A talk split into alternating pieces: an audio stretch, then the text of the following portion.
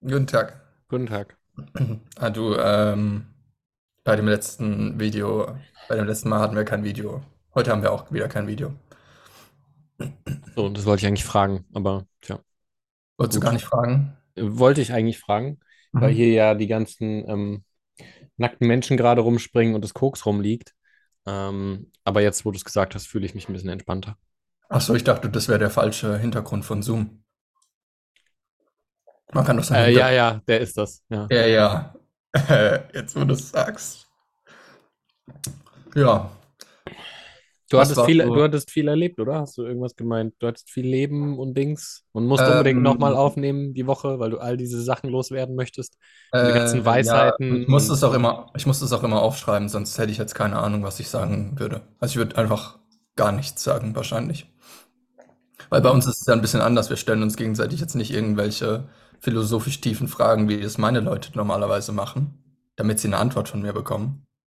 die sie Wir, nicht bekommen. die sie nicht bekommen. Die sie irgendwie bekommen, aber nicht die, die sie erwarten. Aber irgendwie lernen sie dann irgendwann dazu und stellen zumindest keine Methodenfragen mehr. Dann kommt dann nicht mehr, ähm, wie, wenn es so schon losgeht. Wenn es so schon losgeht, weiß ich, oh, oh. Schon eins von den was, Warnwörtern. Was mache ich eigentlich, wenn ich Angst habe? Okay. Keine Ahnung, ne? okay. Ähm, was war das Letzte, was du so gelernt hast? Das Letzte, was ich so gelernt habe. Was du verstanden hast? Verstanden. Oh, das fällt mir sowieso super schwer, ey. Ich lese immer diese, ähm, diese Tee-Weisheiten im Moment und mein Hirn zerbricht fast daran zu verstehen, was da steht. Zum Beispiel habe ich gestern da gelernt, ähm, sei gleichermaßen im Innen und im Außen. Oh, das tut aber weh. ja, hat tat schon weh, ja. Das ist so ein Hannibal, das so ein Hannibal-Ding. ich weiß nicht, ich habe das Gefühl, ich, ich lerne nicht so viel. Wir lernen nicht, sondern nur zu verstehen, meine ich. Hm. Also nicht natürlich nicht kognitiv, sondern auf einer anderen Ebene. Ähm, Ja, ich weiß nicht. Ich habe noch mal äh, gecheckt, dass äh, mein Bauchgefühl teilweise krass akkurat ist und es gar nicht so genau wichtig ist, warum. Also auch gerade so im Zwischenmenschlichen mit Menschen hatte ich ja noch mal so ein paar Erfahrungen, wo ich so bei bestimmten Leuten schon die ganze Zeit so ein awkward Feeling hatte so, und nicht ganz wusste, was da, was da nicht stimmt. Und dann ist da, wo ich wohne, halt ein Dorf und habe dann über diese Menschen äh, einfach Sachen erfahren, die total zu dem Bauchgefühl gepasst haben. Also was so richtig erschreckend on point war. Also wirklich. Äh, und das war schon echt äh, spannend, sich manchmal auch zu chillen und zu sagen, ja, du hast das Bauchgefühl, ähm, verbring mit der Person einfach nicht so viel Zeit. Ähm, ja, lass es. Keine Ahnung. Lauf.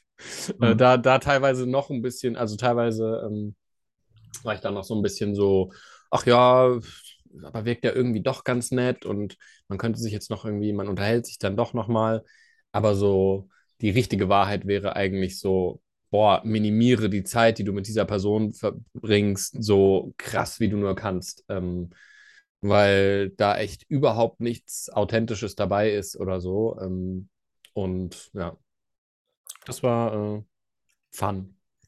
Aber es ist auch schwierig, das dann zu, als grundsätzliche Regel zu sehen, oder? Und dann zu sagen, okay, wenn es am Anfang direkt nicht passt, dann lasse ich's.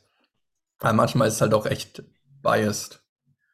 Ähm, ja, voll. Also ich meine, es ist jetzt auch wieder keine Recommendation irgendwie da, nur, Ja, äh, ja. ne, ist klar, aber, ähm,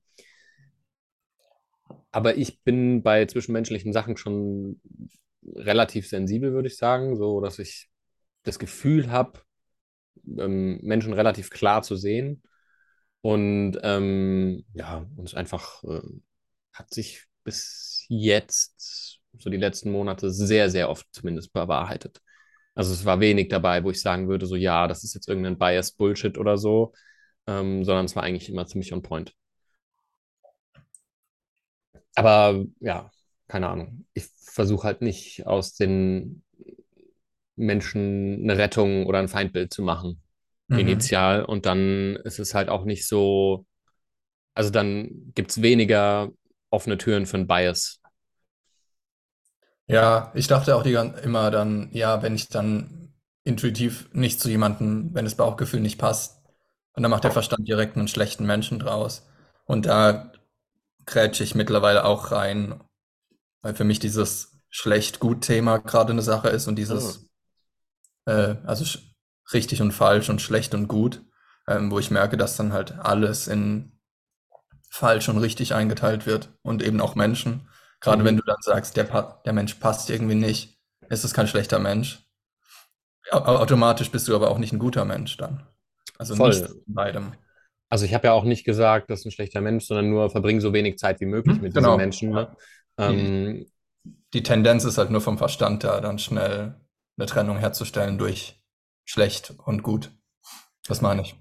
also bei dem bin ich ja sowieso ultra rigoros, äh, glaube nicht an gute, schlechte Menschen. Also null. Mhm. Äh, ja, Punkt. Ja. Stimmt, das hatten wir, glaube ich, schon mal, äh, dass, dass diese Trennung schwer ist. Ja, das ist halt so, wenn du alle Faktoren, du hast halt nicht alle Faktoren und wenn du alle hättest und die mit einbeziehen würdest, dann wäre das ziemlich schlüssig, warum diese Person da steht und dann ähm, würdest du vielleicht auch da stehen, wenn du genau die gleichen. Ja, ich halte auch mittlerweile nichts mehr von Moral, also von dem Konstrukt Moral. Das ist mir mittlerweile zuwider, mich äh, als guten Menschen darzustellen und andere als schlecht, was ja dann oft die Konsequenz ist. Und vor allem bei, gerade in dem spirituellen Kreis wird oft, werden dann oft so Mer Merkmale als Methodik benutzt, wie zum Beispiel niemanden verurteilen. Und dann benutzt man die Methodik und zwängt sich das selbst auf und verurteilt dann andere, wenn sie jemanden verurteilen und hört dann selbst auf, andere zu verurteilen. Okay, ich brauche das nochmal. Ähm, also gerade, ich weiß nicht, woher das kommt. Ich, ich habe irgendwie die Tage drüber nachgedacht, woher die, woher dieses Non-Judgment-Ding kommt. Ich glaube, das ist so aus dem Positivdenken spirituellen Kreis, ähm, dass man dann sich so mechanisch verhält, dass man niemanden verurteilt, aber nur im, nur in der Kommunikation. Also die meisten tun es dann ja trotzdem noch, ähm, gedanklich. Aber in der Kommunikation sagt man dann, nee, hör auf, so über denjenigen zu reden. Äh, das, das macht man nicht, man judgt nicht. Und, es wirkt aber, ich merke bei mir selbst und bei anderen den Unterschied, ob das so mechanisch ist, so eine Methode von wegen, Hm. nee, das darf man nicht machen, das ist schlecht, oder ob das einfach ein Nebeneffekt ist von, von Einsicht in den Verstand. Also, weil äh, ich kann mir das auferzwingen, niemanden zu verurteilen. Und dann merkt man mir das aber an, dass das so, das wirkt falsch. Also es wirkt so, nee, das Auf, darf nicht, aufgesetzt Paul. halt, ne? Ja, So. nee, Paul, das macht man nicht. Das darf ich nicht sagen oder du darfst das nicht sagen. Mhm. Und wenn ich aber, wenn das aber kein Thema ist innerlich, dann ist es kein Thema, auch nicht in der Kommunikation. Ja. Dann macht man es einfach nicht. Aber ich merke das, also man merkt es halt vor allem, wenn der andere projiziert und dich dann verurteilt, weil du verurteilst. Dann ist es halt Das ist immer klar. geil. Dann ist das halt klar. Also Das ist aber auch immer, das ist aber auch, finde ich, das eins der funniesten Geschichten. ah, das geht ja nicht offensichtlicher dann. Also das ist ja Ja. dann, da, da, da stehst du dann da und denkst ja, okay, ist jetzt klar. Aber, aber dieses schlecht, falsch, wenn das ein, Sa- wenn das ein Nebeneffekt ist, dass du niemanden verurteilst, dann machst du es einfach nicht. Ich denke, das ist es halt oft, ne? Das ist auch irgendwie so wie bei Buddha oder Jesu oder sonst irgendwem, der sagt, hey, mach mich nicht zum Gott. Und die Leute leben einfach dann ziemlich gescheit.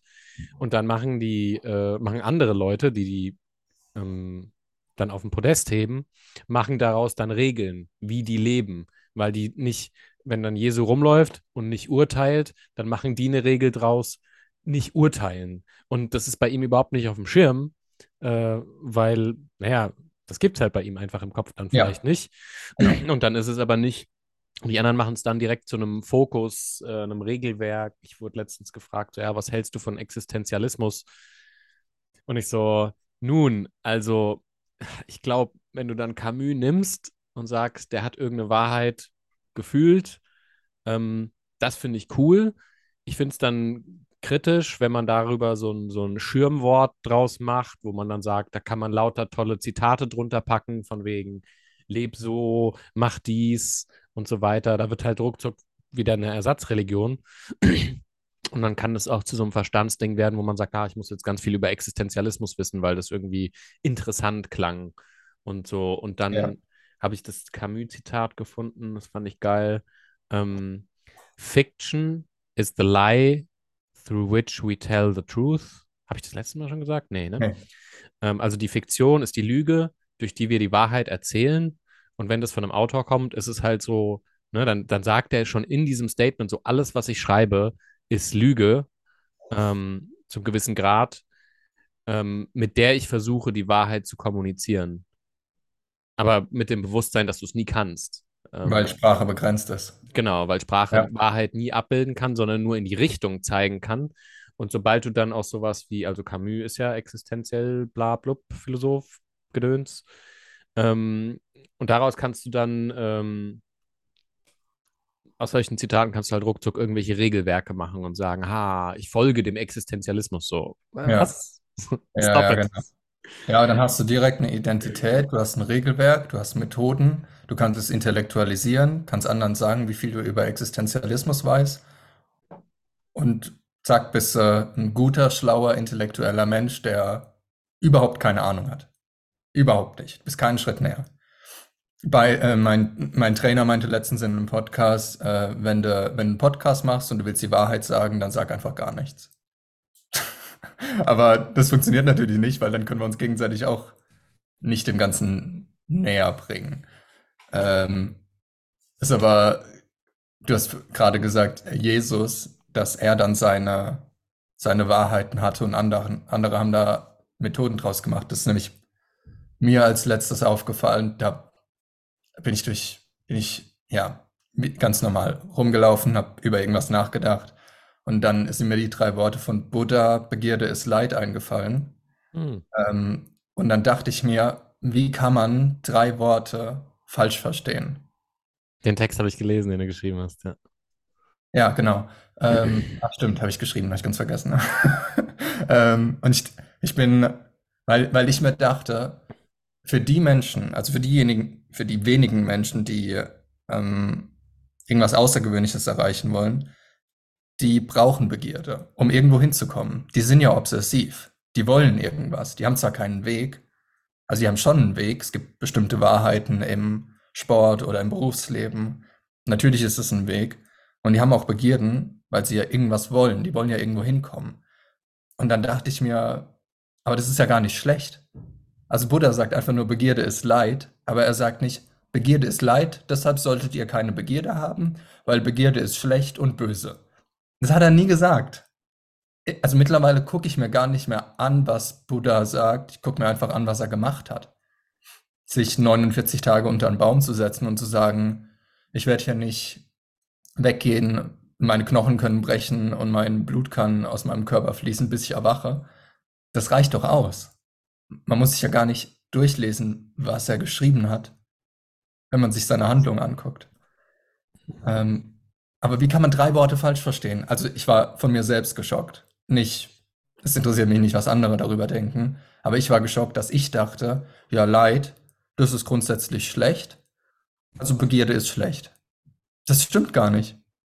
Genau wie Eckhart Tolle, wie, ich glaube, es gibt auf dem Planeten fünf Menschen, die jetzt von Tolle lesen, so wie er es geschrieben hat.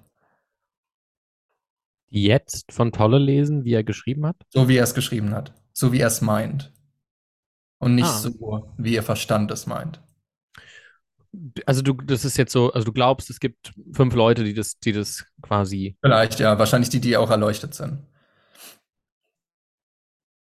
Oh, ich weiß nicht. Ich glaube, es gibt schon. Ich glaube, das unterschätzt man manchmal leicht, weil auch manche, die dann in diese, was man als Erleuchtung münzen würde, ähm, die dann halt nicht publik sind, weil du wirst halt, ne, wie der Ecki auch gemeint hat, so, ey, such dir was anderes aus, als spiritueller Führer zu sein, weil es halt knochenlangweilig. Wenn Ja. du dieses, wenn du diese Wahrhaftig oder diese Wahrheit in irgendeine Kunst oder ein Handwerk oder sonst irgendwas trägst, ähm, dann liest du halt auch keine Bücher und musst auch keine Bücher mehr verstehen. Wirklich. Oder? Dann machst du ja dein Ding Ja, klar, und, ja. ähm, und ich denke, da gibt es schon, also ich, wie gesagt, ich glaube, Ich würde nur sagen, dass die meisten das Buch so verstehen, dass es nicht in Ordnung ist, etwas im Jetzt, also woanders sein zu wollen als im Jetzt. Und mhm. dass, ähm, dass es zum Beispiel nicht okay ist, den Status quo nicht in Ordnung zu finden. Weil ich weiß nicht, ob er es in Jetzt oder in Eine neue Erde geschrieben hat. Entweder man akzeptiert die Situation, man ändert sie oder man beendet sie. Der, die Aussage von jetzt ist nicht, die Aussage von, von jetzt ist, es gibt nur diesen Moment. Die Aussage ist aber nicht, es gibt nur diesen Moment. Also darfst du auch nichts ablehnen, was jetzt gerade ist. Und du darfst nichts gegen nichts sein, was jetzt gerade ist. Zu dem, zu dem Beispiel, wenn ich dich in den Fluss werfe, dann bist du dagegen, dass du gerade im Fluss bist und tust alles, um wieder da rauszukommen, ohne unbedingt ein Ziel zu haben. Hauptsache weg. Aber du hast schon eine Ablehnung gegen den Status quo. Das ist halt ne, das ist dann halt, da gerät es ultra schnell wieder, wo man sich in Worten verheddern kann, weil dann ist die Frage, was ist Ablehnung und was ist Akzeptanz? Ist Akzeptanz, dass du sagst, es ist okay, so wie es ist? Weil ich meine, du kannst ja auch wenn du Akzeptanz als äh, es, es ist so, wie es ist, du akzeptierst, was ist, heißt aber nicht, dass du es nicht ändern willst, dann kannst du trotzdem sagen, ja, ich akzeptiere, dass ich in den Fluss fall. Ähm, also das ist meine Realität, in der ich jetzt lebe. Ähm, deswegen schwimme ich jetzt zum Ufer. Das ist aber ähm, auf jeden Fall natürlich besser, als zu sagen, die Augen zuzumachen und zu sagen, ich bin gar nicht im Wasser, was ja, äh, was ja oft eher auch der Widerstand ist, in den Leute gehen, so von wegen, ja, das ist gar nicht so und so. Ja, schön, also das kannst du dir halt er erzählen, aber wenn es tatsächlich so dann ist, dann äh, hast du halt ein Problem, weil dann bist du immer Ja. im Konflikt mit dem, was ist. Also, um es ein bisschen festzumachen, weil was ich glaube, was ich eigentlich am Ende meine, ist, ähm, um zum Thema Methodik zurückzukommen. Ich finde, Methodik hat eine Berechtigung, wenn man keine andere Wahl hat. Also es gibt zum Beispiel, das habe ich letztens drüber geredet, es gibt diese Tumo-Meditation, die den Körper aufwärmt und die Wim Hof-Methode beruht darauf. Mhm. Mm, weil er hat das irgendwie dann weiterentwickelt. Und ich finde, es gibt keinen, also es gibt sehr wenige Menschen, die für diese, ich will nicht sagen, die, die, ja, die ohne einen, ohne, ohne einen Ratschlag zu geben. Äh, die, die, die eine Methode verwenden, ohne dass sie vom Verstand kommt. Und das ist zum Beispiel jemand, der gerade in einem Eisgletscher, in einen Eisgletscher gefallen ist und muss jetzt seinen Körper aufwärmen, um zu überleben. Und der macht dann die Tumo-Meditation. Der macht die Methode nicht aus seinem Verstand heraus, sondern weil er gerade überleben muss. Jeder andere, der eine Tumo-Meditation oder Wim Hof-Methode macht, macht sie aus dem Verstand heraus, weil er braucht sie nicht. Egal, ob er jetzt den Moment ablehnt oder ob er ihn akzeptiert, aber er, er nimmt eine Methode einfach nur, weil er eine Methode benutzen will, weil der Verstand eine Methode benutzen will. Oder ein Freund von mir, der hier war an der, an der Grenze zu Griechenland, der ist nach Rumänien gefahren und macht dort zwei Wochen Trockenfasten um, sein, um seine Schulter ähm, zu heilen. Für, der macht, der benutzt die Methode nicht, weil ihm langweilig ist oder weil er seinen Verstand unterhalten will, sondern weil er leidet. Also weil er seit drei Jahren so schlimme Schulterschmerzen hat, dass er morgens manchmal aufsteht und kann seinen Arm nicht mehr hochheben. Natürlich hat er, natürlich benutzt er die Methode, um den Status quo zu beenden, weil er, weil er Schmerzen hat. Er will irgendwo hinkommen zu Nichtschmerzen und Hauptsache weg von hier, von Schmerzen.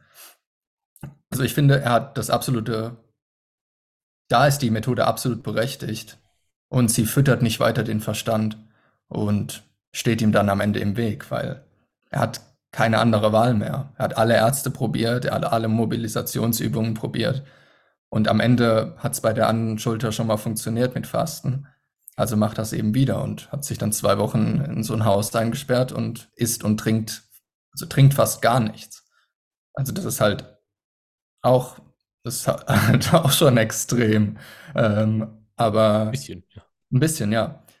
Da kann man, und da könnte man dann sagen, ja, Begierde ist aber doch Leid. Ja, und? Es ist ja nicht schlecht. Es, erse es, es ersetzt ja das andere Leid. Oder es führt dazu, dass er aus dem Leid rauskommt.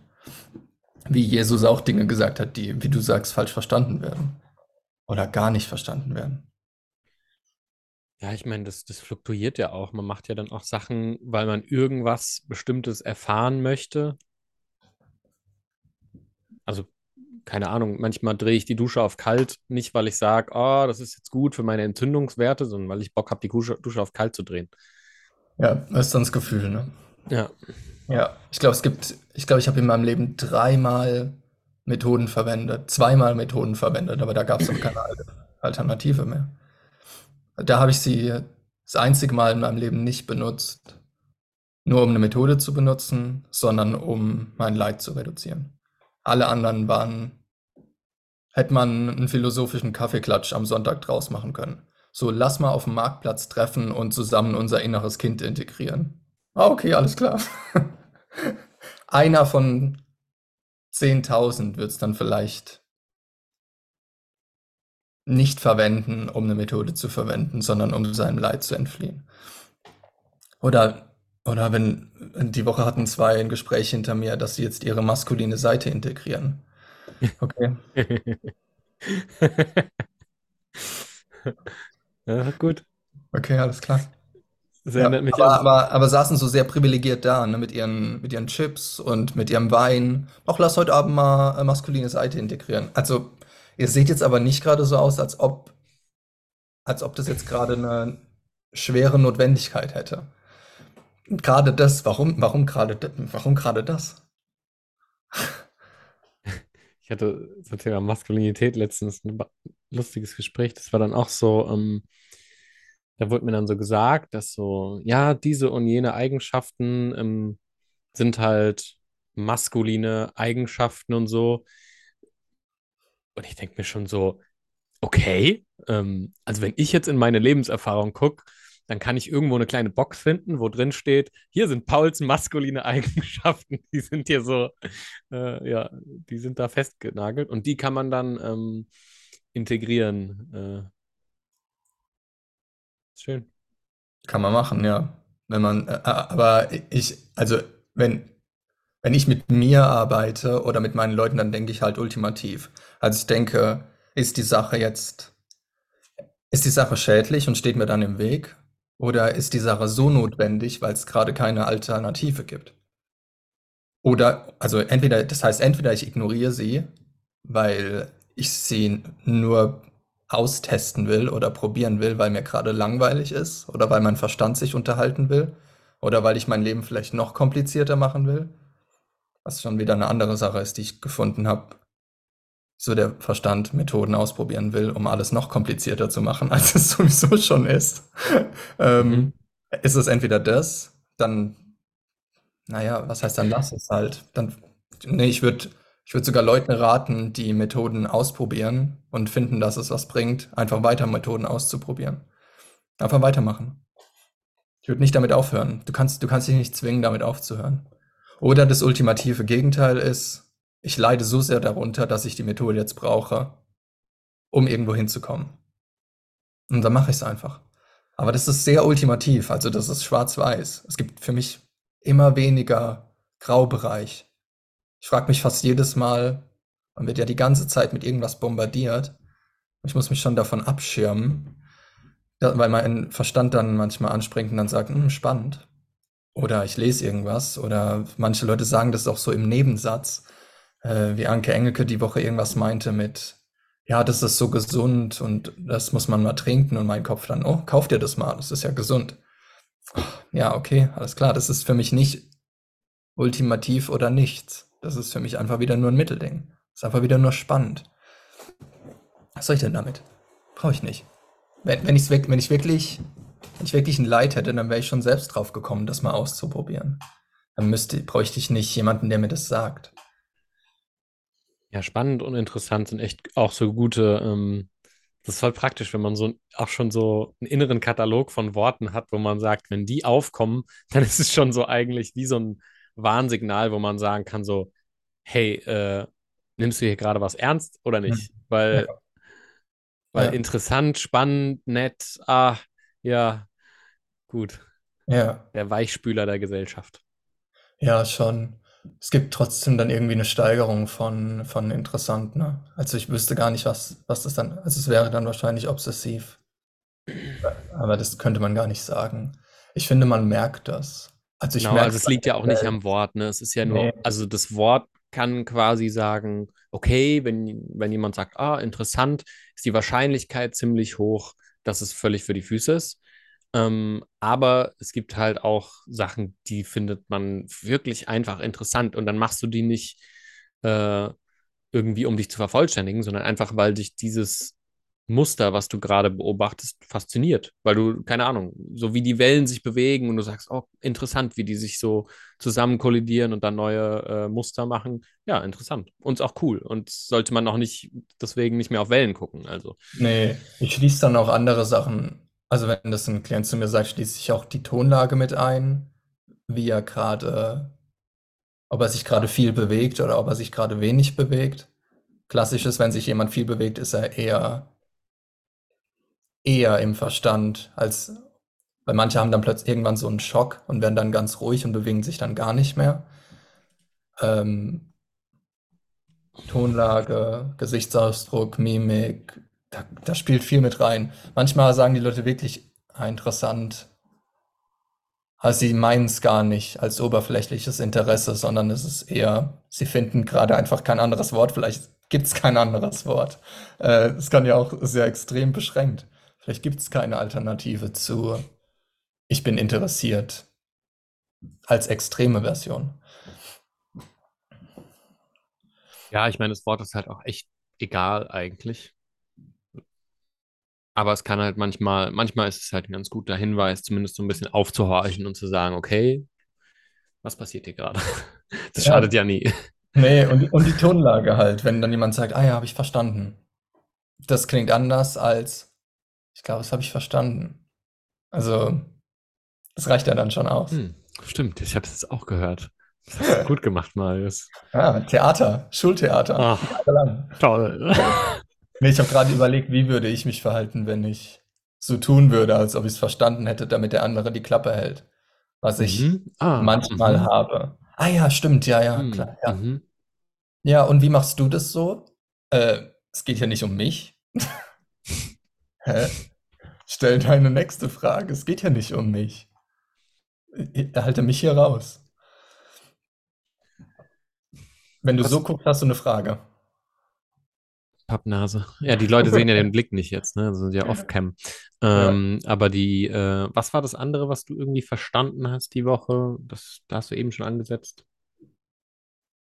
Also mit diesem falsch richtig hatte ich.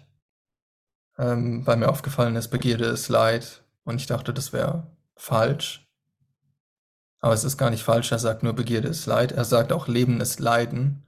Das ist ja die erste ähm, Four Noble Truths, die erste edle Weisheit, glaube ich. Äh, die hat er ja aufgeschrieben, nachdem er erleuchtet war. Von daher kannst du es eigentlich komplett ignorieren. Also die vier edlen Wahrheiten oder der achtfache irgendwas Pfad Ja, kannst du komplett ignorieren, weil es, es bringt nichts. Es bringt dich nicht dorthin, wo Buddha ist. Ähm, ja, ja. Es ist, es ist nicht der Pfad, um dahin zu kommen, wo er ist, sondern ein Statement, als er dann angekommen war und dementsprechend kannst dich nirgends hinbringen. Also, und ich habe dann auch, ich habe dann nämlich auch die äh, von Hermann Hesse in Siddhartha so den, da hat er so ähm, Buddhas letzte Worte geschrieben. Und da hat er auch mehrfach gesagt, hört auf mir zu folgen, ähm, nehmt mich nicht als Gott und so weiter. Lebendes Leiden hat aber mir ein bisschen geholfen zu verstehen, dass es sinnlos ist, Befriedigung nachzujagen. Also ein bisschen tiefer zu verstehen. Wenn ich sage zu verstehen, dann ist so die erste Ebene kognitiv, die zweite ist so, die geht so ein bisschen tiefer und irgendwann geht es dann so ganz tief in die Knochen und dann kannst du es gar nicht mehr. Dann kannst du dich erstmal, dann bist du erstmal einen Tag ausgenockt und hast Vielleicht irgendwelche körperlichen Nebeneffekte oder sowas. Sowas meine ich mit verstehen. Nicht, äh, dass ich, dass ich gesagt habe, ah ja, jetzt habe ich es verstanden. Äh, also das war, das war das nicht. Ja, also oft ist ja dann erstmal, also wenn man sowas versteht, dann, dann ist quasi, eig- also versteht in Anführungszeichen, ähm, wenn man sowas versteht, dann ist ja erstmal, ja, ähm, Nee, schon wieder nicht. Dann, dann klatscht es einen halt auch erstmal, also entweder wird man still oder es zerschießt einen wirklich. Ich meine, ähm, das hatten wir ja beide schon irgendwie, wo dann man ein paar Tage einfach auch schon physische Symptome hat, weil irgendwie äh, dann die, I die Identifizierung halt völlig bricht, weil, äh, weil damit halt das Ganze oder, oder Großteile, wo man denkt, das bin ich, einfach irgendwie wegbrechen und du merkst, okay, das hat überhaupt nichts mit mir zu tun. Ähm, und dann ist halt die Frage, wer bin ich in Abseits deswegen? Oh, da ist gerade ein Eichhörnchen auf dem Dach geklettert. Ähm, ja, genau. Und lebendes Leiden hat, mh, hab ich dann ein bisschen näher verstanden.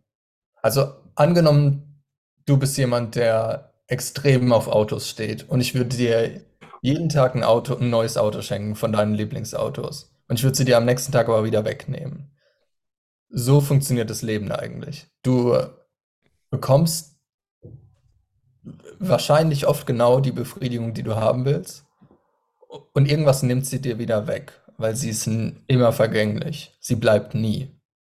Es wäre schön, wenn sie bleiben würde. Es wäre schön, wenn ich in den Eisfluss gehen würde und es wäre einfach jedes Mal der gleiche Effekt von, wie geil ist das denn? Aber nach drei Wochen war es langweilig. Es war einfach nichts mehr. Aber das klingt negativ. Auf der anderen Seite ist es aber eine Erleichterung, weil Hoffnungen und Befriedigungen in der Zukunft kann man dann durch das Verständnis abschreiben.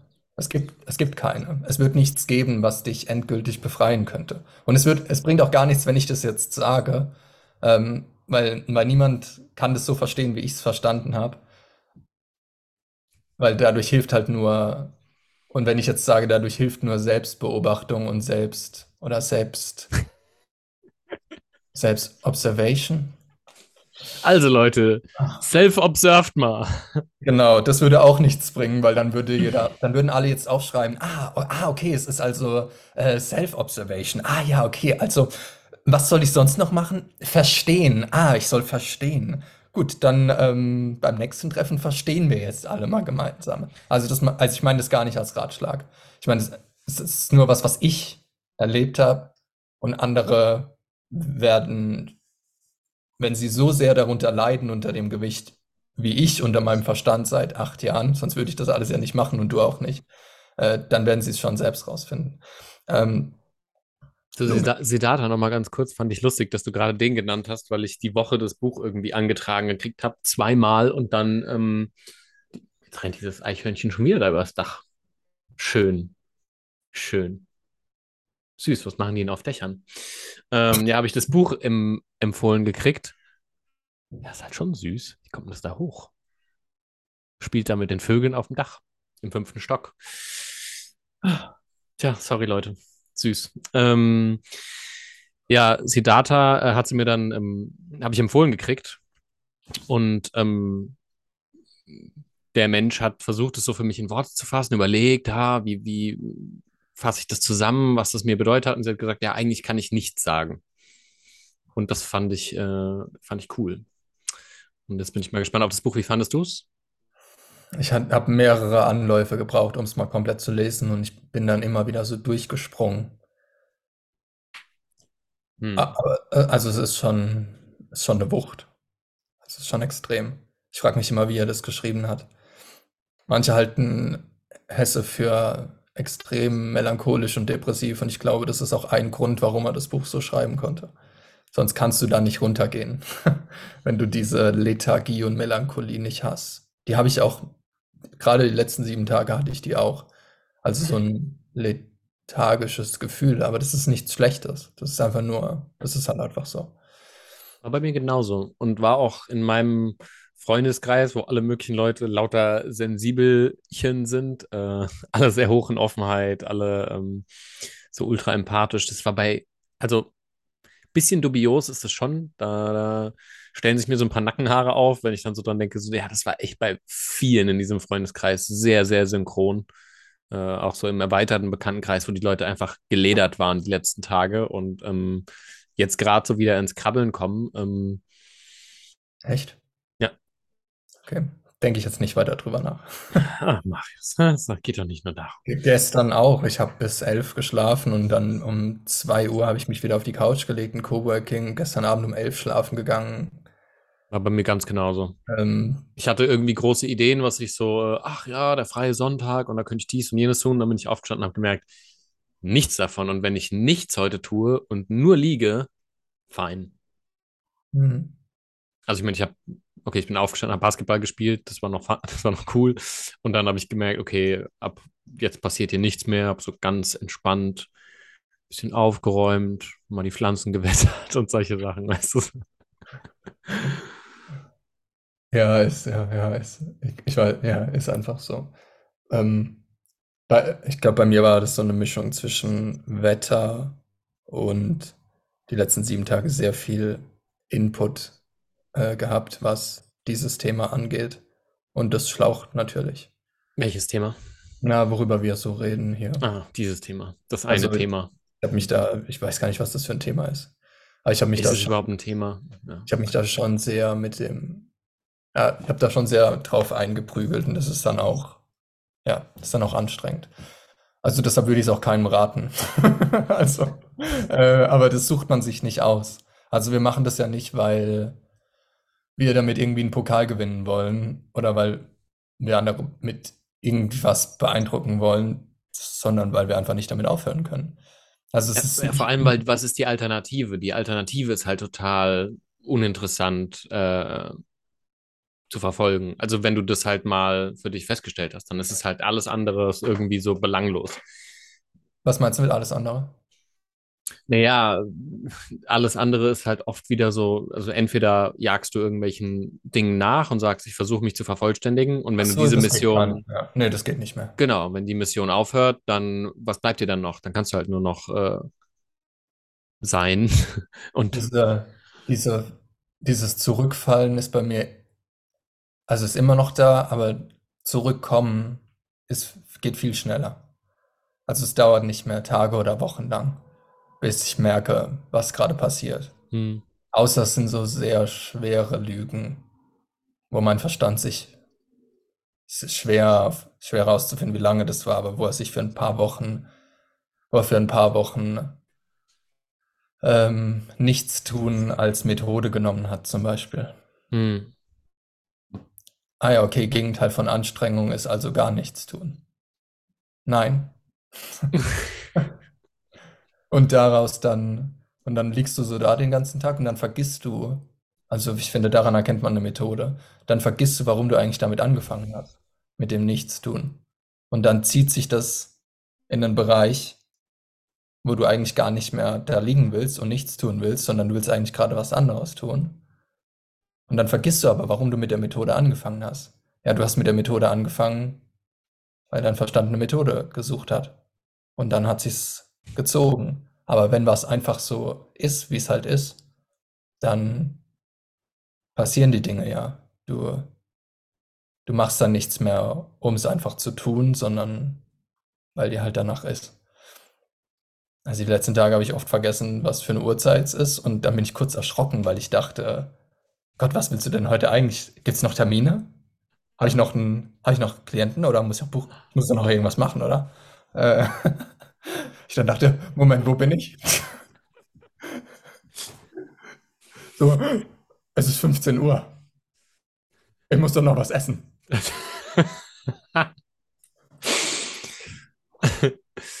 Bin ich schon froh, dass, dass ich da so viele von diesen Dingern. Ja, es ist lustig, wenn es noch manchmal so aufkommt, gell? Gerade Ja, in, äh, gerade in so, ich habe auch das Gefühl, äh, so in so erschöpften Zuständen oder so, wenn man auch nicht, nicht so gut geschlafen hat zum Beispiel, dann ähm, kommt der Verstand noch leichter mal auf. Weil man dann halt einfach nicht so energiegeladen und äh, entspannt ist, sondern äh, irgendwie körperlich halt einfach ein paar Sachen hat. Und dann kommt der Verstand und sagt, oh, oh, oh Gott, wir müssen doch, sollten wir nicht irgendwas, vielleicht irgendwas tun?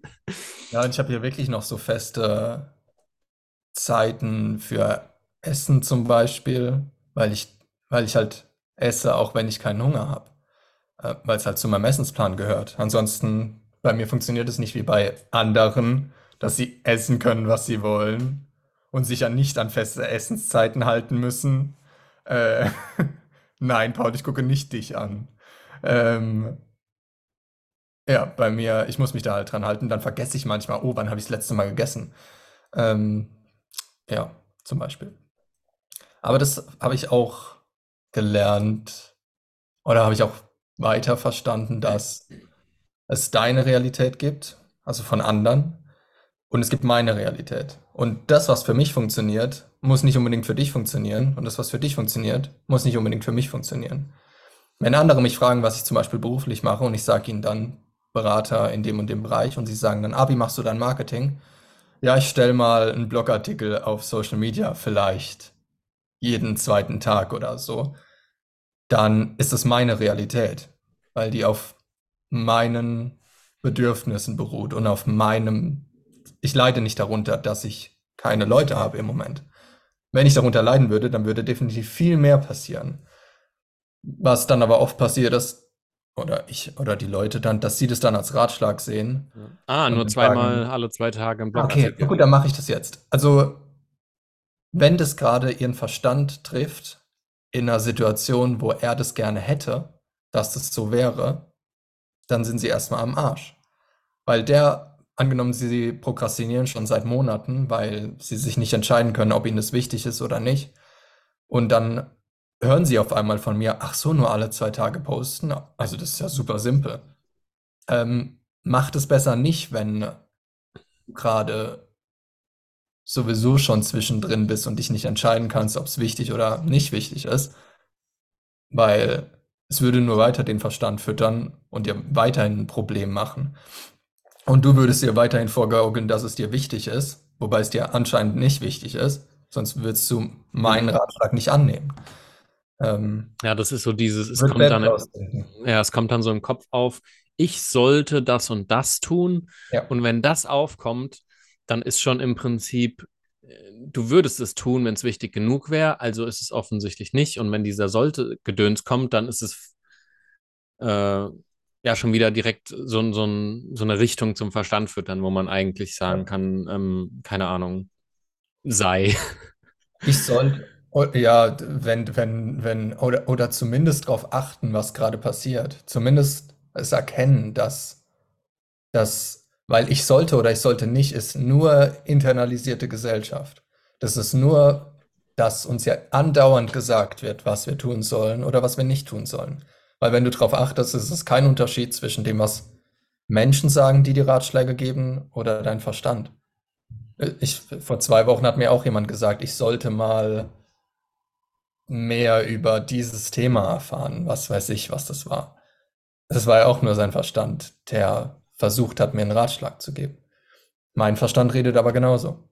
Ah, ich sollte mal, keine Ahnung, also bei mir zum Beispiel ist das aktuelle oder eine Sache aktuell, wo der Verstand sich ab und zu drauf dran aufhängt, ist so, ah, Musik produzieren, Händchen für, ich sollte mal da jetzt regelmäßig Zeit rein investieren und so weiter. Und dann kommt es halt, dann habe ich aber schon die Erfahrung selber in meinem Leben gemacht, dass die Dinge tatsächlich dann vorangingen, wenn ich nicht meine Zeit und Energie in sollte und würde und könnte verschwendet habe, sondern einfach äh, gesagt habe, okay, anscheinend nicht.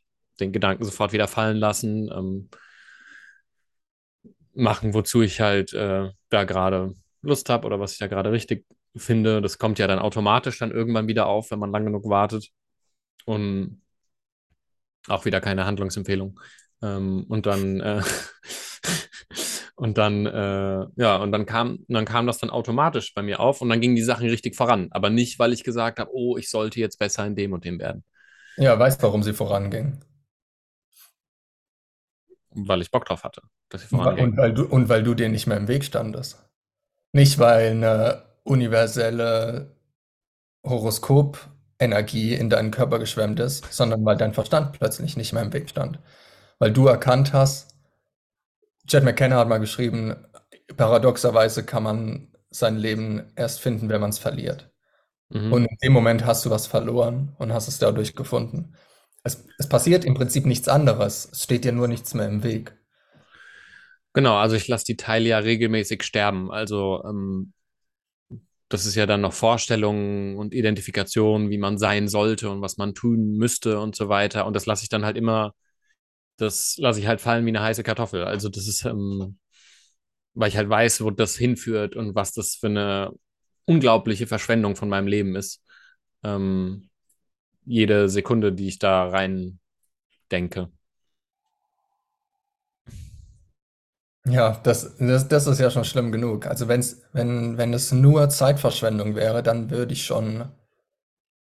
Alleine das ist ja schon ein Red Flag, weil es gibt kein. Du, es gibt, du kriegst, du kriegst die Zeit nicht mehr zurück, die du in irgendwas investierst und dich für irgendwas anstrengst oder irgendwas ausprobierst oder an irgendwas interessiert bist, obwohl du gar nicht daran interessiert bist. Die Zeit kriegst du nie wieder zurück. Allein das wäre ja schon schlimm genug, aber dass es dich dann sogar davon abhält, das zu bekommen, das ist ja noch was draufgesetzt. Also nicht Hm. nur, dass es dir Zeit stiehlt, sondern es verhindert auch, dass du es tatsächlich bekommst. Es ist, es gibt nichts Schlimmeres. Und es gaukelt dir vor, es wäre genau das Gegenteil. Es gaukelt dir vor, es würde dir bei- dabei helfen zu bekommen, was du willst. Aber in ja, Wirklichkeit hält es dich am meisten davon ab. ich würde sowieso, oder ich mache es sowieso so, dass wenn mein Verstand sagt, ah, das bringt dich zur Freiheit, dann sehe ich genau das Gegenteil. Also ich würde bei allem, was der Verstand sagt, das exakte Gegenteil benutzen. Ah, wie mache ich, wie mache ich das? Also, wenn ich dann. You know? wenn, wenn, wenn er mir vermittelt, äh, das musst du tun, das bringt dich zu Sicherheit, dann erkenne ich das als, als Sabotage. Und da mache ich, und die, die Konsequenz daraus ist, dass ich dann äh, nicht nichts tue, sondern dass ich zumindest damit aufhöre. Es kommt dem aber schon sehr nah. Also, ich habe es vorhin auch ein paar Mal fast gesagt, so. äh, Und das kann man halt schnell als, als Handlungsempfehlung wieder verstehen. Aber das ist das, was mir am meisten geholfen hat. Weil dann der Verstand gaukelt dann vor, okay, da im Externen kannst du irgendeine Sicherheit finden. Guck mal, da ist die Sicherheit, die du die ganze Zeit dir wünschst. Und jedes Mal, wenn der Verstand in die Richtung zielt, von wegen, du könntest irgendeine Sicherheit außerhalb von dir finden, ähm, Lies. Ist eine, ja, ist auch eine, ist auch eine Einbahnstraße. Und wenn ich darauf höre, dann geht die Sache irgendwie noch mehr schief. Also dann sabotiere ich mich noch mehr. Wenn ich dann in die andere Richtung gehe, dann merke ich irgendwie automatisch, was, was funktionieren könnte, egal in welchem Bereich und was nicht funktionieren könnte. Also zum Beispiel jetzt aktuell mit den Blogartikeln, das ist ja auch nur die halbe Wahrheit. Das ist ja nicht alles, was ich mache. Also die Texte gehören auch dazu, die ich schreibe. Also da hängt auch Qualität dran. Dann schalte ich auch ein bisschen Werbeanzeigen zu jeder, auf jedem Social Media Kanal und probiere da ein bisschen aus. Also das ist ja so komplex, dass es gar keinen Sinn machen würde, das zu kopieren. Ähm, nur dadurch, dass, dass mein Verstand nicht vorgibt, wie der Weg ist, sondern ich das vorgebe, ist auch der Weg viel natürlicher und hat viel weniger Sabotage. Sabotage wäre zum Beispiel in eine Anzeige an einem Tag 1000 Euro reinzuknallen und dann zu sagen, ah, hat ja gar nicht funktioniert. Nee, es hat nicht funktioniert, weil du es ja auch nicht wolltest. Ähm, und jetzt ein bisschen langsamer zu machen und sich das dann am Ende anzuschauen, das wäre dann der natürliche Weg. Keine Empfehlung, sich jetzt äh, jeden Tag äh, ein bisschen was in Werbeanzeigen rein zu investieren, sich das dann anzugucken, ist einfach nur mein Weg. Aber mein Weg beruht auf meinem Ausmaß an Leid. Und das ist in dem Bereich nicht hoch. Von daher würde ich meine Empfehlung auch nicht als Empfehlung für jemanden benutzen, bei dem das Leid halt sehr hoch ist. Ja, ist ja auch, äh, ja, es basiert ja auch auf deiner, ähm, deine Erfahrung ist halt primär, also Leid und Freude und alles, was du in deinem Leben machst, inkludiert, nur du bist dann halt im Fahrersitz und ähm, benutzt den Verstand dann punktuell mal und sagst, okay, ich hätte jetzt wirklich gerne irgendwie, äh, oder ich, oder du, du, du hast gerade Bock, du, warum auch immer, dich ein bisschen um Marketing zu kümmern. Und dann kommen ja Vorschläge in deinem Hirn automatisch, so, ja, das könnte ich jetzt als nächstes machen und das. Und dann kannst du dir die Sachen anhören und sagen, hm, klingt nach Bullshit oder, oder habe ich keinen Bock drauf. Ähm, Gerade wenn die Sätze dann auch vom Verstand so formuliert sind, ah, da ist die Lösung, da ist die Rettung und so weiter, das ist dann halt immer gleich so, ja, okay, fuck off. Aber wenn es halt so ist, ähm, ja, unterhalte ich doch mal mit jemandem, der sich darüber auskennt. Ja, klingt gut, mache ich mal. Ja. Aber dann bist du in der, im Fahrersitz und nicht der Verstand. Oh, Helikopter. Diesmal kein Eichhörnchen. Leider. Ja. Und vor allem, weil du gerade meintest, oft ist es halt so, wenn der Verstand dann sagt, ja, mach das, das funktioniert, dann wird es eher nicht funktionieren. also das ist kein intuitives, wie du sagst, ich fühle mich nicht wohl bei den Menschen, das ist eher ein, ein Sabotagemuster. Hm. Aber das erkenne ich halt nur, wenn es mir, wenn mir, das erkenne ich besser, je mehr mir daran liegt, das Problem zu lösen. Wenn es mir egal ist, dann erkenne ich es halt auch nicht. Ich habe ähm, ja, ich habe ich hab da letztens drüber nachgedacht, als ein ähm, Bekannter von mir ist arbeitslos und ähm, hat äh, will in die Sel oder wollte in die Selbstständigkeit ausgründen, ne? Also so aus dieser Arbeitslosigkeit direkt in die Selbstständigkeit sagen, äh, gehen und da gibt es bestimmte Förderungen für und die kriegst du aber nur, wenn du einen Businessplan machst. Und ähm, das ist halt ein, ein richtiger Pfuhl, weil das da verbrätst du unglaubliche Energien in, ich mache dann das und ich mache dann das und deswegen wird es funktionieren. Das ist halt eine riesen, eine riesen Verstandsfütterung, ähm, wo du dann völlig ausgebrannt am Ende mit deinem, mit deinen tollen 50 Seiten dastehst und sagst, ja, und dann mache ich das und dann mache ich das. Und dann merkst du, alles Mögliche funktioniert nicht. Ähm, es fliegt dir völlig um die Ohren, frustriert dich dann, weil du unglaublich viel Energie in diese Vorstellung investiert hast, wenn du diesem Businessplan folgst, dann wird alles toll. Ähm, richtig äh, selbstzerstörende Erfahrung. Also ja, bei dem Bekannten auch gewesen, der war dann kurz vorm Burnout. Am ähm, besten den Businessplan von jemandem schreiben lassen, dass man da nicht dran sich dran festgreift. Und selbst das, also oder ihn schreiben, ohne, ohne es ernst zu, ohne ernst zu meinen, was man schreibt. Das ist tricky, ist gar nicht so einfach. Ich glaube, das ist eine der schwersten Sachen, im, im Businessplan zu schreiben. Jetzt, wo du sagst, also habe ich nie drüber nachgedacht, aber ja, also ohne Verstandesmuster den Verstand zu, äh, den Businessplan zu schreiben und dann zu sagen, ja, ich schreibe es jetzt einfach nur, weil ich es halt tun muss. Das ist ja, du musst es ja machen. Ja. Aber dann nicht mehr drüber nachzudenken. Und dann zu sagen, okay, das lasse ich jetzt hinter mir. Das habe ich gar nicht ernst gemeint. War ein Scherz. Die drei Millionen. Die zehn Klienten, die ich äh, jetzt jeden Monat an Land ziehe. Habe ich gar nicht ernst gemeint. Haha. mhm. oh. Und dann, wenn die auch noch nachfragen, dann, ja, und wie läuft es mit Ihrem Businessplan? Hey. Sie wollen doch weiter Förderung? Ja, eigentlich schon. Eigentlich, ja. Aber irgendwie auch nicht. Irgendwie auch nicht, ja. Naja, ja. schon Meditierst, tight. Meditierst du eigentlich noch? Kann die Frage nicht. Sag nicht, das Eichhörnchen ist wieder da. In der Regenrinne am Rumhüpfen. Ähm, meditiere ich noch? Ich kann die Frage halt nicht beantworten, weil es darauf ankommt, wie du Meditation definierst. Weil eigentlich ja, dauernd. Ja, okay, das ist meditativ, aber ich meine so hinlegen, etwas hören und Augen zu. Ähm, Ah, nee, okay, dann machst du es nicht mehr. ah. Ich, ich, ich meine das wirklich ernst mit dauernd. Also selbst wenn ich dann irgendwo sitze, Ja, ja, ich weiß. ähm, Ich dann, auch, dann ist es für mich genauso meditieren, wie wenn ich, also manchmal setze ich mich schon irgendwie an den See, mache die Augen zu und dann äh, gehe ich halt einfach in die Erfahrung von, okay, Geräuschkulisse, also aus Spaß. Also nicht, um irgendwo hinzukommen. Das Einzige, was ich noch mache, ist quasi ähm, dieses Sazen. Einfach sitzen. Also ich setze mich manchmal einfach wohin und dann sitze ich da und mache nicht mehr. Ja, Wenn du das als Meditation denkst, dann ja, aber ich mache nicht mehr dieses, ich setze mich jetzt eine Viertelstunde hin äh, und äh, rödel irgendein Mantra runter, um dann bewusst genug zu sein in der Zukunft. Da bin ich raus. ah, das funktioniert nicht. Hehe. Um, me, Also das ist schon, das ist teilweise schon spannend, was du mit so physischer Vibration, wie sich das so im Körper äh, anfühlen kann und was man damit irgendwie lockern kann. Aber funktioniert es im Sinne von, ich komme da irgendwo hin? Naja, also eine Meditation funktioniert auch. Die entspannt, also jetzt klassisch als Methode. Ähm, du wirst auch entspannter. Progressive Muskelrelaxation funktioniert auch. Ich, ich sehe das halt nicht als etwas Ultimatives.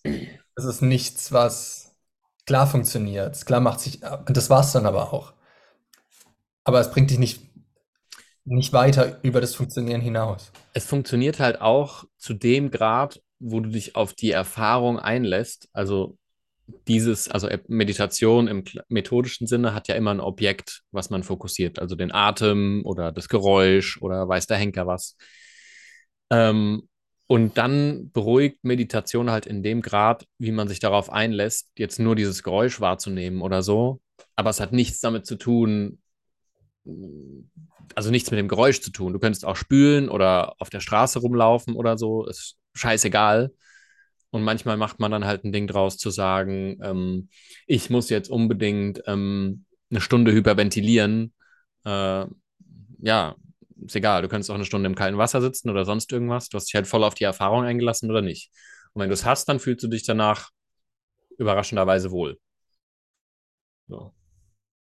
Also so sehe ich das ein bisschen. Und dann, und ich, und ich mache das halt manchmal, wo ich man, heute Morgen irgendwie habe ich mich mal kurz gedehnt, weil ich Bock hatte, mich zu dehnen. Und dann habe ich mich hingesetzt, weil ich Bock hatte, mich hinzusetzen. Dann habe ich da gesessen, kurz die Augen zugemacht, ohne irgendwie eine Agenda, wie ich jetzt meditiere, sondern Ja, ich glaube, das ist mittlerweile einfach Teil von dir. Also das nicht, äh, ist kein mechanischer Prozess von wegen, ah, jetzt sitze ich also hier, damit ich meditativ bin.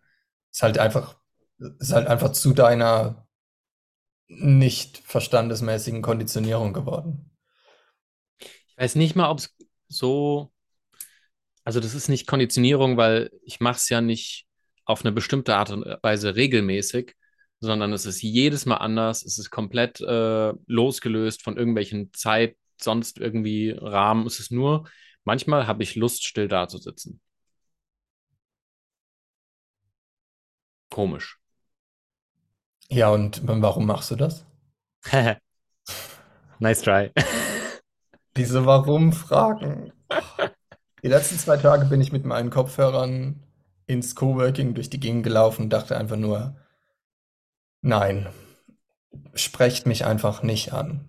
Ich will, und die Leute merken es zum Glück auch und tun es dann auch nicht. Ich wollte schon sagen, und tun es dann auch, trotzdem. Könntest, du könntest dir einfach ein äh, Do Not Talk to Me T-Shirt kaufen und das trägst du nur an Tagen, wo du keinen Bock hast, mit Leuten zu reden. Also Und, halt oft waschen, ne? und ja, und da ist das Problem dann, dass sich, glaube ich, dann manche herausgefordert fühlen und dann denken, na warte, dem zerstöre ich seine Erfahrung. Das, äh, wir, das ist so spannend im Coworking, immer wenn Leute neu sind, denken sie, sie müssten sich direkt am Anfang, müssten direkt am Anfang zeigen, wie gesellschaftsfähig sie sind. Und am Samstag, also die Lounge im Coworking ist halt so ein Space, wo Couch, da steht eine Couch, also mehrere Couches. Ist mega gemütlich, im Hintergrund läuft so Lo- Lo-Fi-Musik, so gedimmtes Licht, ist total chillig. Ähm, und wir, wir haben auch alle vermittelt, dass wir jetzt alle individuell nicht angesprochen werden wollen, weil es war, hat draußen geregnet und es war sehr entspannt. Und dann kommen neue Leute und meinen, wir hatten unsere Kopfhörer auf und dann meinen die, meinen zwei neue Leute, hallo, hallo. Und ein paar Leute haben aufgeguckt. Ich dachte, ich wusste, was abgeht. Möchte jemand essen? Niemand hat geantwortet. Sie, ah, okay, gut. Dann ist sie weggelaufen. Dann kam sie wieder rein. Hallo, ähm, ich gehe jetzt zum Patissier. Und die Leute, manche haben so genickt. Ich habe gar nicht mehr hingeguckt. Und sie, ah, okay. Oh. Und eine Stunde später, möchte jemand äh, Siedler von Katan spielen? Nee, okay, gut. Aber Warum? Süß. Irgendwie süß, ja, aber innerlich habe ich auch gegrinst. Ähm, aber ja, Aber es freut mich auch, dass man das in so Momenten dann jetzt auch nicht mehr, also auch die Frustration lässt nach, die man dem gegenüber hat. Das erinnert mich so an diese, habe ich auch erzählt, diese Party, wo ich war, wo ich mich dann einfach mal in eine Ecke gesetzt habe und meditiert habe, so gechillt halt, ne, gesessen, wie eh und je. Und dann auf dieser Party alle Leute sich dazu dann aufgefordert gefühlt haben, ähm, mich dauernd zu fragen, alles gut bei dir? Alles in Ordnung, ne? Weil Augen zu. Dann habe ich irgendwann mit offenen Augen meditiert. Alles okay? Und, und ich dachte mir so, ja, es ist alles, in, alles gut bei mir. Ähm, also, ich, ich wollte gerade eigentlich äh, irgendwie was anderes erfahren, aber ähm, ist auch nett, dass du dich zu mir gesellst und deine, anstatt, anstatt deine, innere, deine innere Unsicherheit jetzt dann äh, an, an ja, mir, an mir zu projizieren. rumprojizierst. Und Anstatt dann, alle 10 Sekunden Status-Update von meinem inneren Befinden zu ja, geben. ich nehme, ich nehme das nächste Mal bei der Party ein Schild mit. I'm okay. auf, ja, mit so einer Skala. Auf Fragen, wie es mir geht, antworte ich gar nicht mehr. Ich meine, ist auch lieb. Ich verstehe auch bei einer Party, das ist ja auch, dass man dann, naja, lieb. Ja, der, der, der Rahmen ist natürlich anders, als Ja, wenn ja, jetzt jemand schreibt online, wie es dir geht. Also es ist ein ja. anderer Rahmen. Ja, ich meine, da ist man halt nicht gewohnt, dass da einfach mal jemand sitzt, mit niemandem redet, einfach Nee, still ist. Dann ähm, ja, kann ja auch sein, dass der Person schlecht geht und man sagt, okay, vielleicht hat die irgendwie eine ja, Überdosis von irgendwas. Ich meine, ja, okay, war halt auch so, Party. also je nach Party, Ja. ne? Es ist dann auch manchmal so, aber ich habe halt einfach nur gechillt. Und da war es echt schwer, äh, das hinzubekommen, weil ähm, ja, sich die Leute echt aufgefordert gefühlt haben. Naja, mir, also auch mir wird nachgetragen, dass es mir nicht gut gehen würde, weil ich nicht den ganzen Tag grinsend durch die Gegend laufe. Ja, genau, ja. Also von da, und das wird dann auch auf mich projiziert und es wird dann auch versucht, mir das einzureden. Aber ich glaube, die Leute auf einer gewissen Ebene zieht sie das auch an. Also ich habe eine, eine Freundin, die, ich würde sagen, auch sehr äh, bewusst ist und so.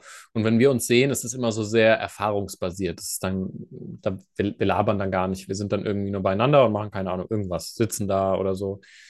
Und jedes Mal kommen irgendwelche Leute zu uns dazu geschwänzelt und ähm, fangen an mit so, mit so Geplapper. Weißt du, also du merkst es richtig, die fangen dann an zu plappern.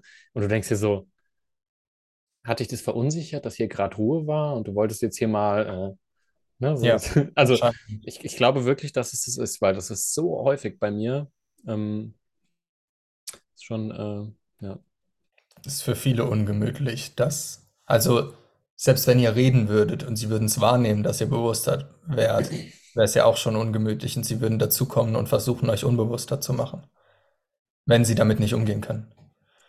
Ja, ist für viele sehr triggering. Auch gerade wenn man Leute irgendwie mal so einfach anschaut so und sagt, ja, ist okay, ich muss jetzt nicht jede Lücke hier füllen. Manche, manche werden dann so hippelig, die springen fast aus dem Stuhl, weil sie sagen so, was, was, was, was passiert hier? Wieso guckst, guckst du mich einfach an und so? Ja. Ich hatte halt keinen Bock, über das Wetter zu reden, mal kurz. Auch wenn ich das echt oft hab, aber Ich manchmal auch, aber ich denke mir dann, ich meine das gar nicht als Smalltalk. Ich finde es gerade wirklich, also ich weiß nicht, ich check keine andere App so oft wie meine Wetter-App, weil ich halt auch nicht mehr viele habe. Aber dann, das Letzte, was so noch geblieben ist. oh, Und regnet es morgen? Ach, nein, kann ich wenigstens daraus meine Befriedigung ziehen, wenn es schon nicht aus Instagram ist? Nein. Nein, da auch nicht.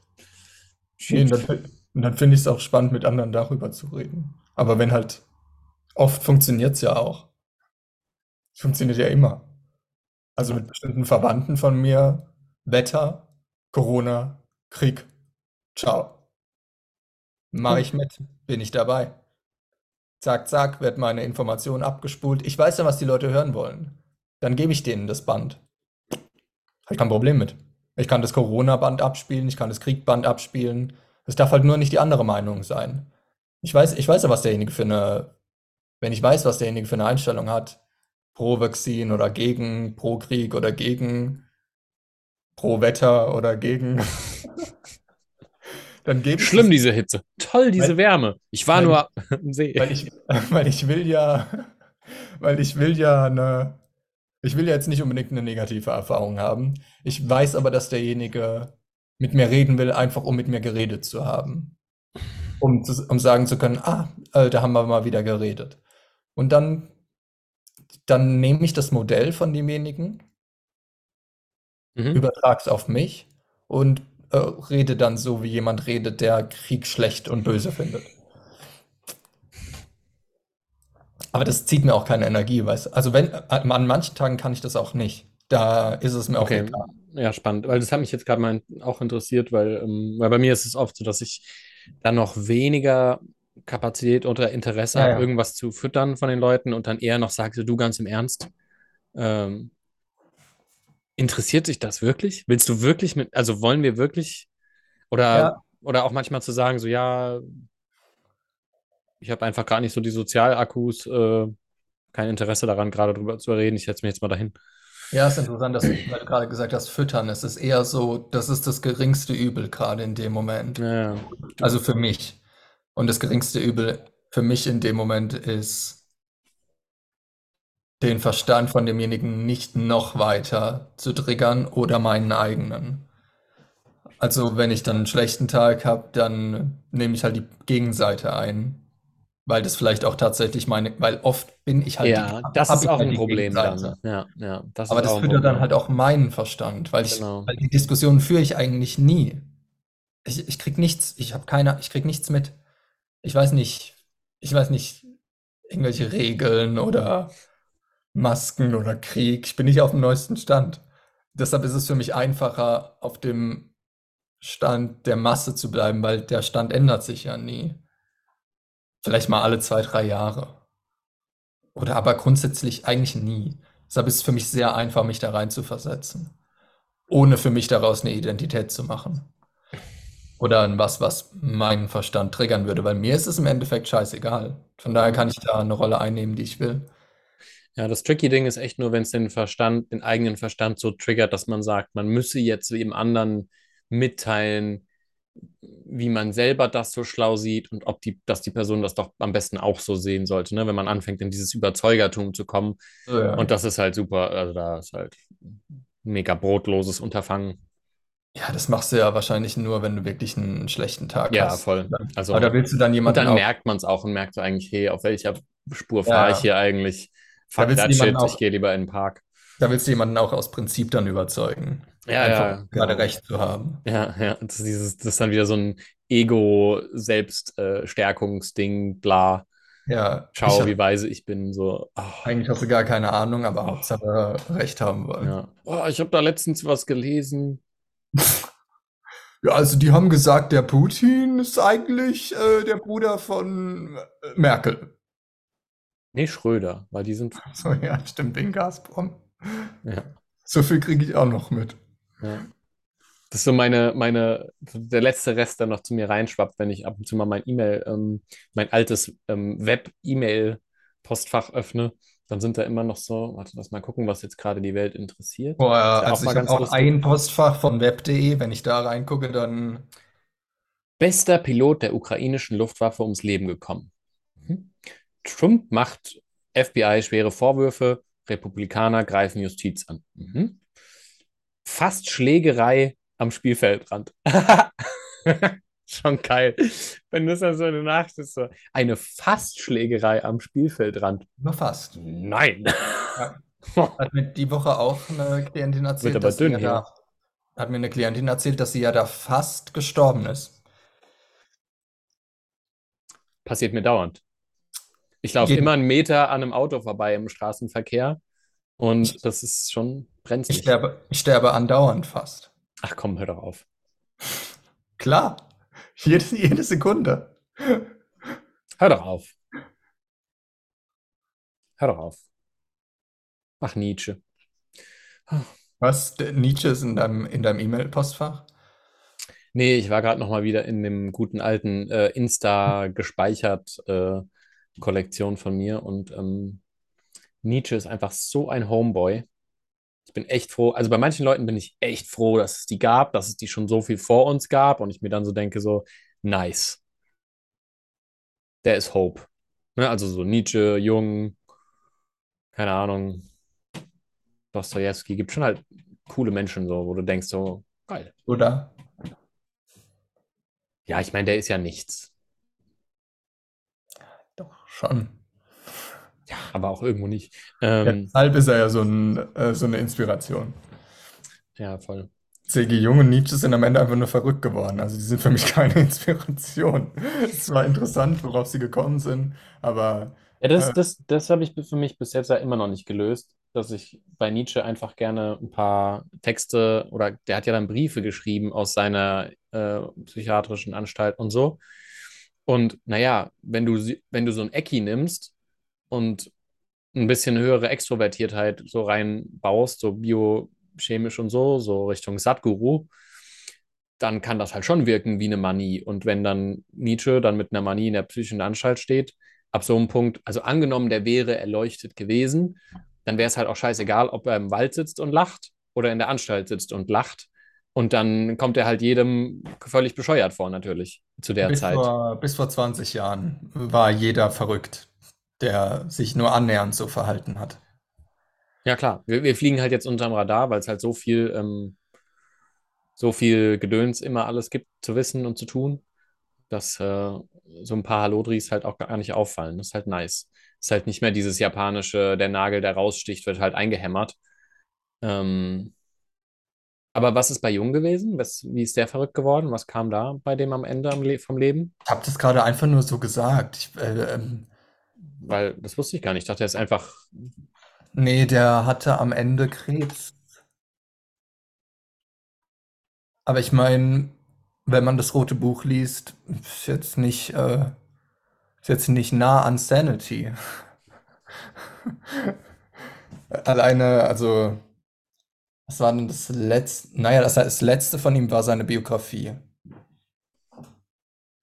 Ja, weil das, ich wollte gerade sagen, weil das rote Buch ist ja nicht das letzte von ihm. Das Nee, hat nee, man ja, das, ich meine, wenn man irgendeinen Scheiß liest, den ich vor fünf Jahren geschrieben habe oder so, denkt man sich auch, Idiot.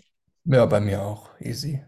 Und das kann normal sein, wenn man solch, wenn man zu einem, an ein bestimmtes Level von Unterbewusstsein vorgeht und das dann runterschreibt, was ja fast niemand macht. Plus das Wissen, was er hatte zur, äh, äh, zur Psychologie. Das kommt ja auch dazu.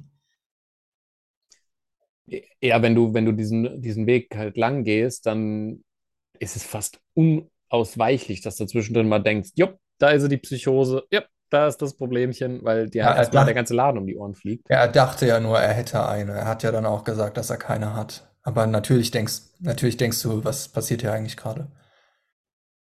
Ja, ich suche gerade irgendwie so seine, seine Bibliografie, aber das ist ja echt mal blöd gemacht bei Wikipedia. Ja, manchmal steht es im ersten Text und manchmal steht extra Todartikel. So, ah, Leben und Tod. das rote Buch, Werk. Ach, Leute, das hätte man noch mal ein bisschen strukturieren können. Na gut, Also, also was für mich aber trotzdem äh, verrückter ist als C.G. Jung oder Nietzsche, ist jemanden zu versuchen, äh, also ich hatte die Woche so zwei Leute, die versucht haben, mich hier in eine Richtung zu manipulieren, wo sie mich haben wollen. Sowas finde ich verrückter als C.G. Jung oder Nietzsche. Wie haben die das gemacht? Mit zum Beispiel, wenn sie wollen, dass ich irgendwo bleibe auf einer Party oder Mhm. Veranstaltung, laut zu werden und dann zu sagen, wenn, wenn ich sie dann zur Verabschiedung äh, umarmen will oder so, und dann irgendwie auf sich aufmerksam zu machen, dass man jetzt böse ist, also dass der, dass ich dann böse bin und mich dann vor allen anderen als den Bösen darzustellen, dass ich mich dazu gezwungen fühle, dieses Gefühl von, ich fühle mich gerade beobachtet von allen Ja, und als Sozialdruck erhöhen halt, ne? ja, als Ja. schlechter Mensch dargestellt, dass ich das reduziere, dass ich dann bleibe. Hast du, hast du mal wirklich so ganz konkret so, was die dann so sagen? Weil ich denke, das ist manchmal auch noch so ein bisschen greifbarer, wie diese Manipulation abläuft. Ja, in dem, da war es gar nicht so auf, also da war es gar nicht so spannend, da war es nur dann, äh, ich wollte dann zur Verabschiedung umarmen und dann wurde laut rumgeschrien, nein, nein, nein, lass mich los, lass mich los, als ob ich denjenigen irgendwie MeToo-mäßig, Rapen würde, ja. ja, ähm, sowas finde ich verrückter als das, was C.G. Jung und Nietzsche schreiben, was nicht bedeutet, dass mir das nahe geht. Es interessiert mich überhaupt nicht. Ich gehe einfach und die Sache ist für mich abgeschlossen. Ja. Ähm, weil einfach weil es mir egal ist. also, Ja. äh, aber ja, da ist immer, da ist immer die Frage, was ist eigentlich, da, was ist dann verrückt? Also ist jemand verrückt, der,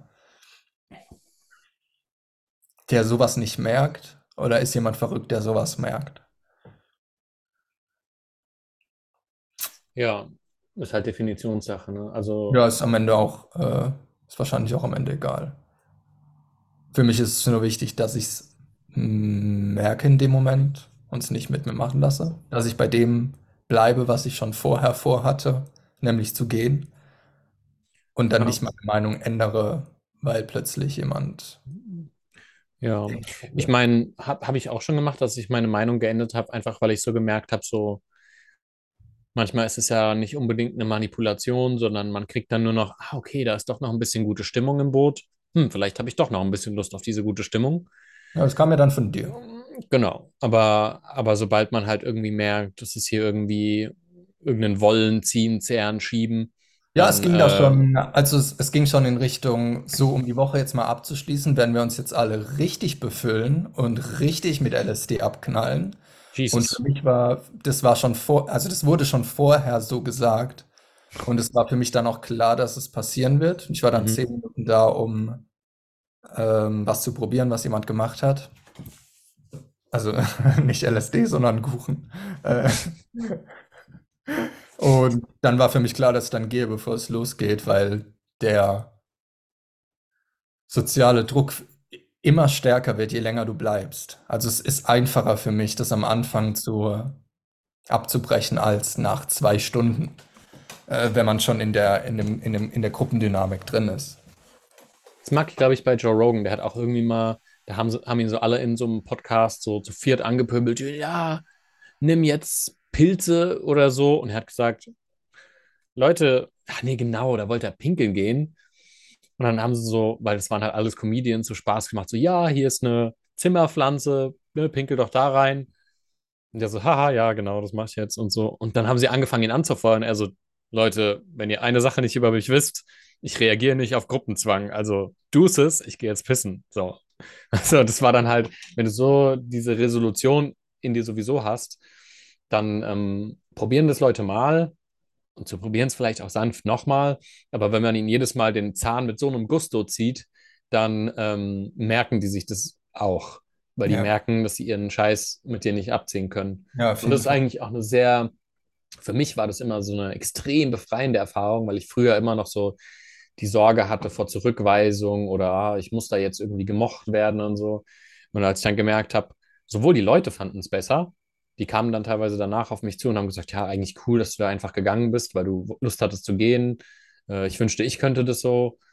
Ähm, und deswegen habe ich es ja nicht mal gemacht. Und trotzdem war es für mich voll das befreiende Gefühl, einfach äh, ja, machen zu können, worauf ich halt, was für mich halt richtig ist. In Ne? den Momenten ist es trotzdem schwer. Ja, kommt halt auf Ah, einen, auf die ich, Konditionierung und was da halt wirkt. ja, ich glaube, es liegt auch einfach daran, was ich, dass ich halt ein anderes Leben führe, wo ich halt immer wieder neue Menschen habe. Und deshalb ist Mhm. es für mich einfacher, die wieder zurückzulassen, als Ja, wenn ich wieder verstehe. fest in der Stadt leben würde. Da wäre der Gruppenzwang viel stärker, weil ich ja wüsste, naja, ich wohne hier. Also hier einfach zu tun, was ich will, ist langfristig gedacht vielleicht nicht so gut, wie wenn ich das jetzt hier machen würde. Aber hier, gestern sind mir wieder Leute gegangen, die ich seit drei Monaten kenne. Es ist andauernd ein Kommen und Gehen. Mhm. Das habe ich seit acht Jahren. Das bedeutet nicht, dass man sich wie ein Idiot verhält, aber es ist einfacher, auf sich selbst zu achten. Weil man geht ja wieder. Oder die anderen gehen ja wieder. Ich meine, ich achte ja auf mich selbst, aber ich verhalte mich ja nicht wie ein Arsch. Also ich kommuniziere das den Leuten ja auch, warum ich die Dinge tue. Und das dann auf gewisse Art und Weise so ein Investment in die Zukunft, gerade weil ich eben lange hier wohne, dass ich dann besonders auf meine äh, Integrität achte und den Leuten halt sage, Leute, so funktioniere ich, so funktioniere ich gerade nicht. Wenn ihr euch da irgendwelche Erwartungen baut, dass ich so funktionieren sollte, wie ihr das gerne hättet, dann werdet ihr konstant auf Schmerzen stößen. Entweder mit Enttäuschung, weil ich nicht erfülle, was ihr von mir wollt, oder weil ich dann sage, nein, lass mich jetzt damit in Ruhe. Und umso mehr sich das dann in mir setzt, umso klarer und effizienter werde ich auch das den Leuten zu kommunizieren. Und dann ist es auch, äh, also ich habe das Gefühl, die schnallen es immer schneller. Manchmal braucht es dann nur ein Gespräch oder zwei, wo es früher vielleicht fünf gebraucht hat, um den zu verklickern. So, hey, behaltet eure äh, Erwartungen bei euch. Ähm, das ist echt angenehm, muss ich sagen. Ja, ja. Aber ich mache schon sehr mein Ding. So, auch, auch wo ich länger wohne. So. Und trotzdem laufe ich ja nicht irgendwie bescheuert durch die Gasse und pinkel Rentnern ans Bein. Oh, gute Idee. Mhm. Freust du dich schon auf ähm, Hamilton?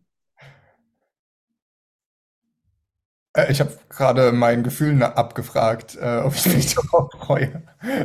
Ähm, ja, ich glaube ja. Ist, es ist immer nur so aus dem, aus dem, aus dem Standpunkt der Menschen, die da auf der Bühne jeden Tag abliefern, denke ich mir, wenn die das so oft machen, wie gut ist dann da noch die Qualität?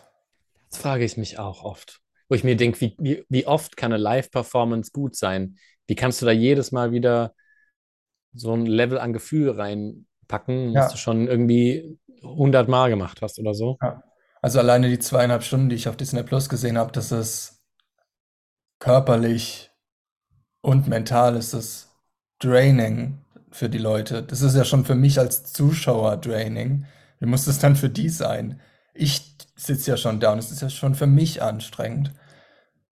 Ja, aber ich weiß oder ich glaube zu wissen, dass auch manchmal die Schauspieler austauschen. Also die spielen nicht alle achtmal die Woche, sondern drei oder viermal und dann, wenn die, dann haben sie wieder Pause. Und Mhm. ab Deutschland, in Deutschland sehen wir es am zweiundzwanzigsten Zwölften in Hamburg. Und das ist der letzte Tag, wo sie spielen vor der Weihnachtspause. Könnte psychologisch gut sein, weil sie dann nach dem Auftakt von zwei Monaten ähm, drei Wochen Pause haben und sie wissen dann am letzten Abend, dass sie Pause haben. Das heißt, sie könnten, dass sie nochmal Gas geben. Ähm, kann sein. Oder sie denken sich, oh, da ist Pause. Bin schon mit dem halben Fuß aus der Tür. Chili Ja. Milli. Das merken die natürlich nicht, aber die, als Zuschauer, naja, du kennst auch als Zuschauer nicht den Unterschied zu den anderen. Ja, weil du keine Referenzpunkte Da hat hast. er keine Referenzpunkte. Aber ja, es ist das erste Mal, dass es in einer anderen Sprache übersetzt wurde und das ist Aber ich Deutsch. dachte, du guckst in England. Einmal in London, einmal in Hamburg. Ah. Ja. Und dann in Hamburg ist am Geburtstag von meiner Oma. Das heißt, ich gehe morgens zu Kuchen zur Oma, fahre dann mit dem Zug nach Hamburg äh, und gehe dann, äh, gehe dann zu Stage. Und dann ist Weihnachten. Ich habe alles geplant. Bis August, äh, bis August, bis, bis Januar. Äh, Hm. ja, weil mittlerweile merke ich auch, ähm, wenn der Verstand nicht mehr so viel hat, woran er sich anhaften kann, entweder weil der Verstand schwächer ist oder weil es nicht mehr so viel zum Anhaften gibt, dann kann ich auch planen, ohne ihm da irgendwie ein falsches Gefühl von Sicherheit zu geben. Also es gibt mir, we- mir gibt es weder ein Gefühl von Sicherheit, noch mache ich das, um mir ein Gefühl von Sicherheit zu geben. Ähm, ich mache es aus anderen Gründen, aber es macht keinen Unterschied, ob ich plane oder nicht plane. Außer finanziell. Das ist, ja, da hatten wir es, glaube ich, vor langem schon mal von, so von wegen, dass das dann halt mehr, du nutzt es halt nur noch logistisch, nicht um dich zu vervollständigen, Ja, sondern sagst halt, hey, es gibt bestimmte Dinge, die ich, auf die ich Bock habe und wenn ich halt plane, kannst du halt die Wahrscheinlichkeit erhöhen, dass du diese Sachen auch alle gut da reinpacken Ja. kannst. Und mehr ist es nicht. Es hört dann sofort wieder auf und dann kannst du nur dich halt sofort entspannen und sagst, okay, die Sachen sind da abgelegt, aber nichts von denen hängst du. Wenn sich Ja. davon irgendwas äh, ändert und du sagst, okay, das ist jetzt doch nicht das Richtige für mich, dann stirbt da keine Identität und sagt, oh nein. Ja, genau. Also f- äh, auf, auf, den, auf dem Weg für, den, für die nächsten paar Monate wollen manche Leute eben auch wissen, bin ich da auf Madeira dann da, bin ich da in Deutschland da und so weiter. Ja, Damit ich die. Erfahrung dann, damit ich die Erfahrung dann habe, ähm, plane ich daneben. Plus finanziell ist es zurzeit einfach schrecklich zu reisen alleine. Das heißt, ich muss im Vorhinein planen, um die Sache so gut es geht zu minimieren, preislich. Sonst ist es einfach crazy. Ja, ist echt ziemlich bananas. Ja, also Ähm, als Single im Moment reisen. Aber es gibt, äh, es gibt gute Gruppen äh, auf Facebook, wo man auch zu zweit oder zu dritt äh, reisen kann und sich dann da die Kosten teilt, zum Beispiel. Ja, es kommt auch wirklich darauf an, wie man reist, ne? Also diese ganzen abenteuerlichen Sachen funktionieren halt immer noch genauso gut. Also so von wegen irgendwo mit irgendwas hinfahren und äh, Zelt oder in einem Projekt arbeiten oder sich irgendwo durchleben und einfach Leute kennenlernen und sagen, ja, ich penne mal da, ich penne mal dort. Wenn man da halt ein bisschen liberal aufgestellt ist, dann ähm, das funktioniert nach wie vor genauso gut, gerade in Ländern halt, die ähm, einfach von den Lebenserhaltungskosten nicht so wild sind. Ähm, Ja, selbst von denen gibt es nicht mehr so viele. Also da musst du schon weit dann nach Südafrika, äh, Südamerika oder Asien. ja, Und selbst da. also ich meine, man merkt es natürlich überall, aber wenn du jetzt nach, keine Ahnung, also wenn du in Deutschland bist, dann ist es gerade schon echt teuer. Und wenn du dann, weiß nicht, ein paar Länder Richtung Osten wanderst oder Südosten, dann wird es schon Ja. besser. Im Und Balkan ist es dann, super. Also im Balkan geht es aktuell. ja, ich habe tatsächlich überlegt, nochmal nach, äh, noch mal nach Nepal zu gehen, weil Bekannte da ein Projekt haben ähm, mit, äh, die bauen da Spielplätze und so weiter. Die haben da jetzt lange gesammelt. Da hätte ich tatsächlich Lust nochmal so irgendwie ein, zwei Monate in Nepal so. Und das ist halt auch, da ist das einzige Ding bei Nepal zum Beispiel hinkommen, zurückkommen, fertig. Wenn du dort bist, ist alles so günstig, dass du sagen kannst, hey, ähm, wenn ich meine Wohnung hier zwischen vermiete, dann äh, hast du schon alles bezahlt und kannst noch Spaß haben. Spaß haben. Spaß. Ja, ja. Guti. Ja, dann, Bis dann. ciao, ciao.